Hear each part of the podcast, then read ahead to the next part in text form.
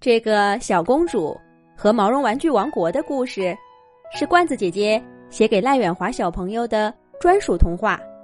祝赖远华小朋友像故事里的小公主一样聪明勇敢。我要去毛绒玩具王国。小公主宣布这个重大决定的时候，王国里所有人都觉得她在异想天开。哪里会有什么毛绒玩具的王国呢？毛绒玩具不都是一些不会动、也不会说话的布团儿吗？可是小公主才不管呢，她一定要找到毛绒玩具的王国，看看毛绒玩具们是怎么生活的。小公主召集一队卫兵和侍女，坐着金色的小马车，浩浩荡荡的。出发了，你别说，还真让他给找到了。不过，当小公主出现在毛绒玩具王国门口的时候，她的样子狼狈极了，卫队也没了，马车也丢了，头发乱蓬蓬，裙子上沾满了泥点子，这是怎么回事儿呢？嗨，连小公主自己都不知道这是怎么回事儿。她只不过在马车上打了个盹儿，一觉醒来，就发现她被抛在一片草丛里，身边一个人都没有。离她不远的地方是东倒西歪的马车，可那匹马却不见了踪影。卫兵和侍女都去哪儿了呢？小公主在山野里呼唤着自己的卫队，可回应她的只有回声。小公主只好站起身，随便找了个方向，盲目的向前走。她的裙子太长了，摔了好几个跟头。后来，小公主。干脆把大裙摆给扯掉了。可山里的路依旧很难走。小公主掉进过水坑里，栽倒在过树底下，一路走得很不容易。好在天黑之前，小公主快累得趴在地上的时候，她的眼前出现了一座城堡，上面写着几个大字。毛绒玩具王国，嘿，这简直是这一天最让他开心的事儿了。小公主使劲摇了摇门口的铃铛，铃声响过，一只棕色的毛绒玩具小熊打开了城门，看见了小公主。小熊一愣，小公主急忙说：“我是一位公主。”我走丢了，哦不，我是特意来找你们毛绒玩具王国的，能让我进去吗？小熊很明显没反应过来小公主的话，在那儿嘀咕着：“公主，公主是什么？”小公主刚想解释一下，小熊却紧接着说：“那你进来吧。”我就当你是个客人。小熊闪开一条路，把小公主让进去。哇，这里就是毛绒玩具王国了。小公主做梦都想来的地方。小公主简直挪不开眼睛。她的左边是毛绒玩具兔的长耳朵城堡，整个建筑。都是兔耳朵的模样。毛绒玩具兔正拉着毛绒玩具松鼠，在两个兔耳朵中间玩跳跃游戏呢。小公主的右手边是毛绒玩具恐龙的侏罗纪森林。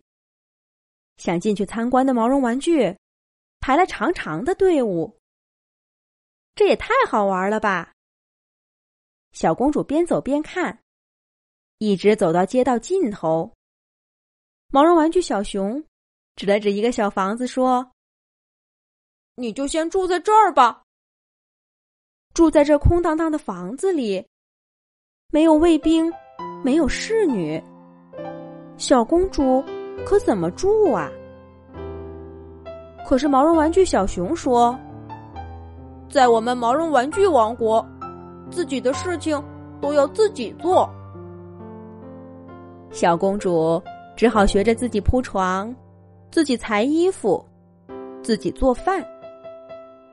她是个公主呀，所有这些，她从前都没做过。可是不学怎么办呢？他找不到自己的卫兵和侍女，只能先住在这个毛绒玩具王国。幸好这里的居民都温柔善良。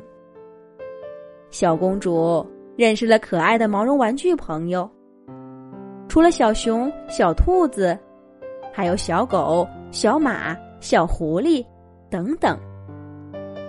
小公主渐渐适应了在毛绒玩具王国的生活。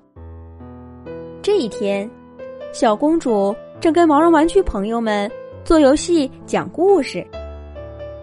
毛绒玩具小松鼠忽然慌慌张张的跑来了：“不好了，不好了！玩具怪兽打过来了！”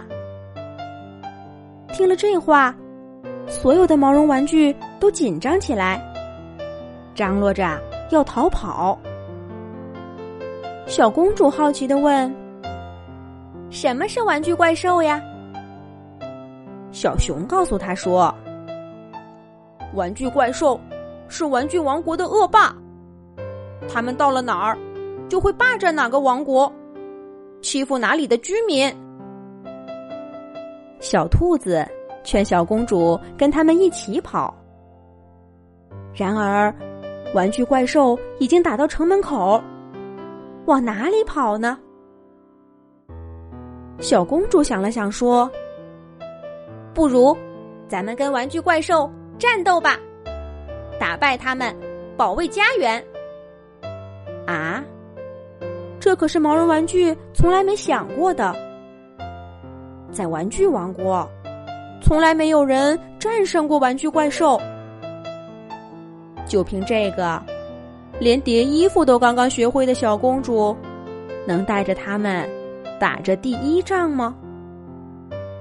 可是小公主已经开始排兵布阵了。她根据不同毛绒玩具的个头和特点，给他们安排了不同的位置。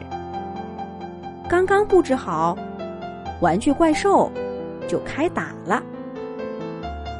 毛绒玩具们在小公主的指挥下，勇敢的跟玩具怪兽战斗起来。这真是一场艰难的战斗。可是，出乎所有人意料的是，毛绒玩具胜利了。这是一场意义非凡的战斗。这证明玩具怪兽不再是无敌的。毛绒玩具们激动的抱在一起，欢呼跳跃。小公主站在城头，微笑着看着他们。不过，也有一件出乎小公主意料的事情，那就是在玩具怪兽的战俘营里，找到了小公主的卫兵和侍女。原来，他们刚刚出发，就中了玩具怪兽的埋伏，被抓起来了。小公主在马车里睡着了，被颠了出去，刚好躲进草丛里，反而没被发现。这下好了，小公主不但帮助了毛绒玩具，还救回了自己的侍从。明天一早，他们就要护送公主回自己的王国了。毛绒玩具们给小公主举办了盛大的欢送仪式。勇敢的小公主真的找到了毛绒玩具王国，还帮着毛绒玩具们。做成了一件大事。